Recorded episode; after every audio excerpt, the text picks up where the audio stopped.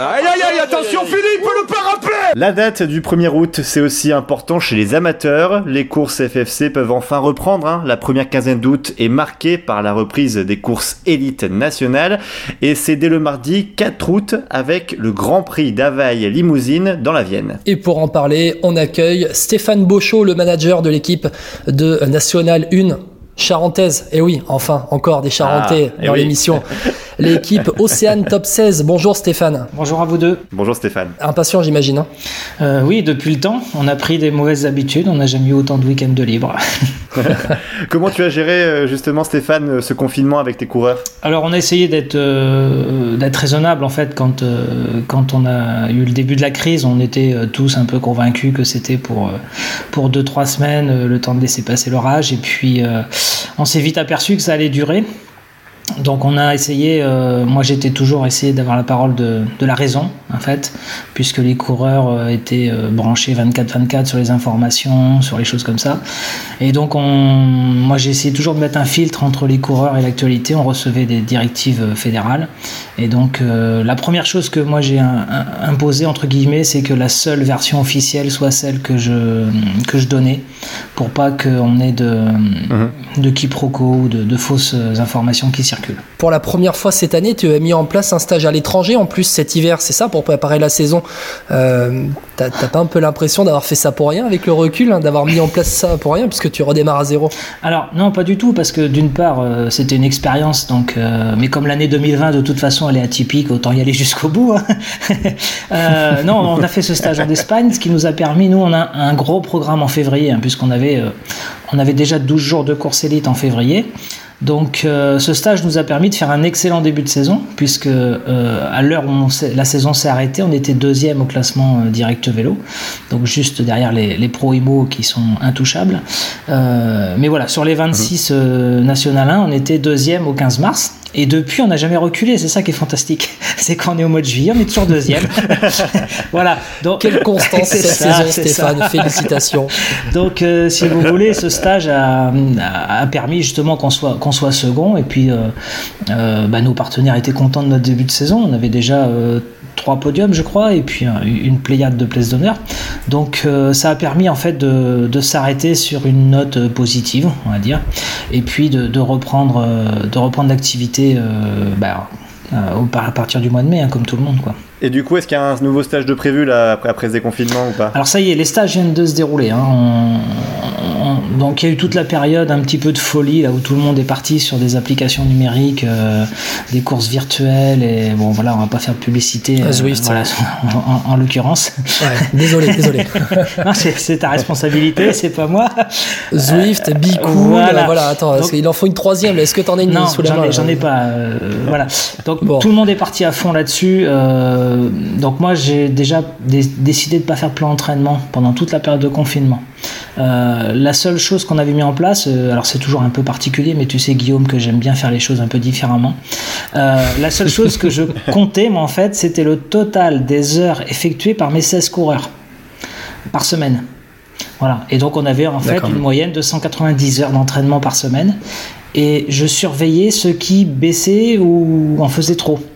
Et je ne faisais que corriger le tir en fait. Celui que, que je voyais qui passait de 15 à 12 puis à 10 heures, je l'appelais, je regardais pourquoi, c'est- pourquoi il avait baissé, est-ce que c'était un problème de morale et des choses comme ça.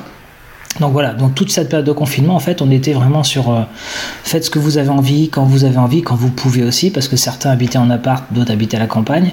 Donc il y en a qui sont repartis bah, faire les travaux de la ferme, des choses comme ça. Donc euh, voilà.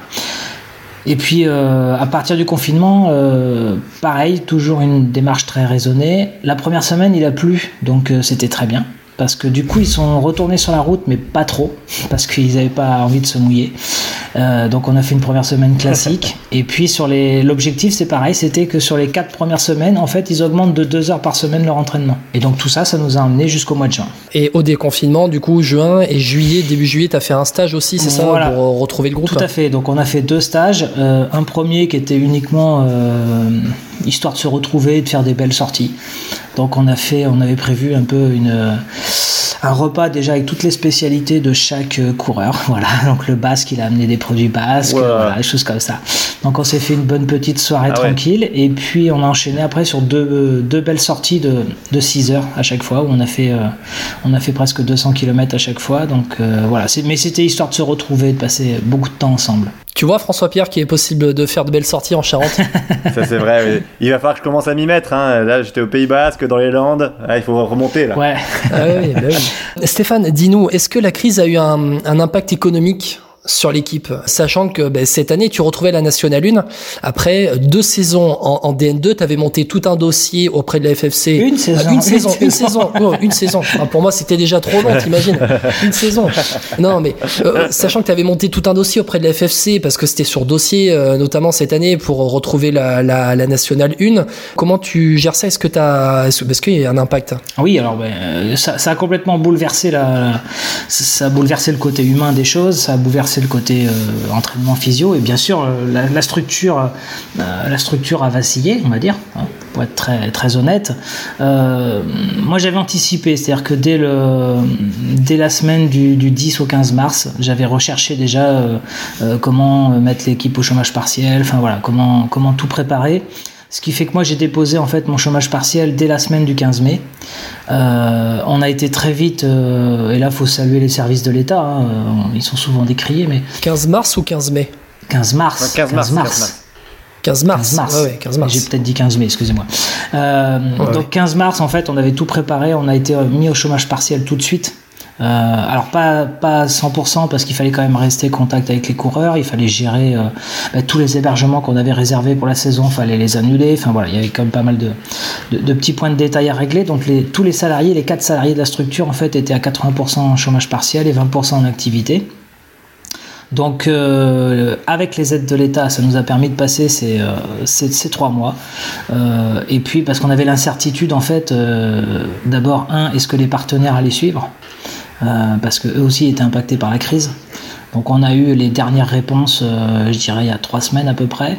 Donc, la quasi-totalité des partenaires euh, peuvent assumer leur contrat. Voilà, ceux qui peuvent pas, on n'insiste pas et on se revoit en 2021 tranquillement. Donc aujourd'hui, on a une perte à peu près de, de 10 000 euros de partenaires privés. Voilà, ce qui est pas. c'est- C'est quoi ton budget sur une saison Alors en partenaire, Cette saison. en partenaire privé, on avait 80, donc euh, on, perd, on perd que 10 000. oui. L'intégralité du, du budget, c'est 350. Voilà, on a un petit peu baissé, euh, mais avec les aides de l'État, ça compense et, euh, on va s'en sortir. Voilà. Est-ce qu'il y a une crainte par rapport aux, éventuelles courses annulées qui peut y avoir d'ailleurs d'ici la fin de l'année? Parce que le Covid est toujours là Il y a beaucoup de craintes déjà chez les professionnels. Est-ce que si euh, on a un reconfinement ou bien beaucoup de courses annulées, euh, des équipes comme la vôtre, notamment National 1, euh, on va dire mettre la clé sous la porte Est-ce qu'il y a une crainte là-dessus Alors je vais, je vais pas parler au nom des, des 25 autres équipes de National 1, mais euh, il n'y a pas de crainte de notre côté par rapport à, l'absence de compétition. Euh, globalement, euh, globalement, les engagements sont, sont tenus par les partenaires institutionnels ou, ou privés. Euh, Ouais. la, la difficulté, elle est plus aujourd'hui euh, comment arriver à faire fonctionner une équipe sur un calendrier qui est complètement euh, concentré. On n'a pas forcément beaucoup de courses et tout le monde veut courir et moi je peux pas faire courir tout le monde. Donc c'est plus un problème de management que qu'un problème économique. hein. Je veux dire, on, on sait qu'il y aura des courses annulées, c'est sûr. Maintenant, maintenant voilà, la, la question elle est plus compliquée, c'est comment aller jusqu'au championnat de France de l'avenir, le 24 octobre sans course quoi. Et sportivement, on rappelle aussi que pour cette fin de saison, on l'a reçu la dernière fois euh, dans le dernier vélo podcast. D'ailleurs, vous pouvez entendre l'interview avec euh, Rudy Fievez euh, sur Twitter ou Facebook. Euh, il est parti de votre équipe. Il est parti signer un contrat pro chez les Irlandais Devo Pro Racing. Il y a un côté de fierté, j'imagine, mais sportivement, vous perdez aussi, j'imagine. Alors, euh, ça fait plus d'un an et demi qu'il était en contact avec cette équipe.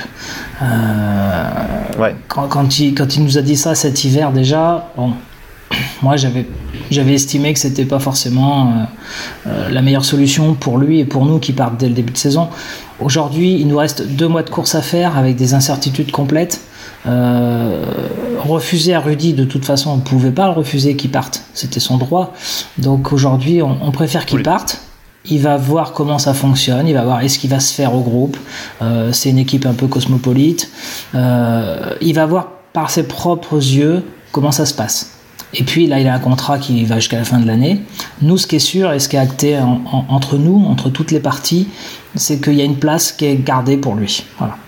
Si l'aventure fonctionne, eh ben, tant mieux pour lui. Si l'aventure fonctionne pas, il reviendra dans notre équipe. Rudy, c'est le dernier nom d'une d'une liste plutôt pas mal quand même de coureurs que toi, euh, Stéphane, en ayant géré le top 16, que tu as envoyé euh, chez les pros. Quoi. Ça fait combien de temps déjà que le top 16 existe? Tu Alors, peux nous ça dire? fait ça fait dix ans, qu'on- on va dire, ça fait dix ans qu'on a des, résu- des résultats. Euh, on avait fait cinq ans en, en National Espoir à l'époque avec euh, avec peu de moyens et on, on était en train de défricher la forêt, on va dire. Euh, à, voilà, à partir de 2012, on a vraiment eu des résultats et, et, et depuis, bah, ça fait euh, ça fait une petite douzaine de professionnels qui sont passés. Avec, euh, on l'espère, euh, au prochain championnat de France, on devrait avoir cinq anciens top 16 au départ. Il y a Mathias Le Tournier chez Cofidis, Voilà. Johan Payot chez Aubert, Ouais. la Baptiste Constantin aussi chez Aubert. Voilà. Euh, Euh, tut, tut, tut. allez, merde, Ah, c'est le test maintenant. Ah, c'est le test Euh, Là, Guillaume, c'est toi qui dois, tu- qui dois le gérer ce test. Hein.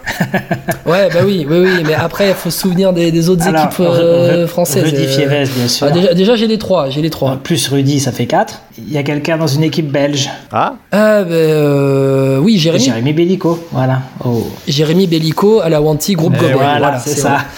Qui, euh, Donc, euh, voilà, voilà. Tu vois quand même que ça me Ouais, revient. ça ça revient, revient. Et c'est quand même pas mal. Moi, moi, je vais aller au championnat de France, mais j'encadrerai pas. J'y vais vraiment en tant que manager pour, euh, pour passer du temps, justement, à avoir pas mal d'acteurs du cyclisme, euh, que ce soit fédéral ou professionnel. Et, euh, et du coup, c'est quand même avec une petite fierté qu'on reste avec, avec mon épouse, on reste le, le, dimanche pour regarder nos coureurs. Voilà, c'est quand même sympa.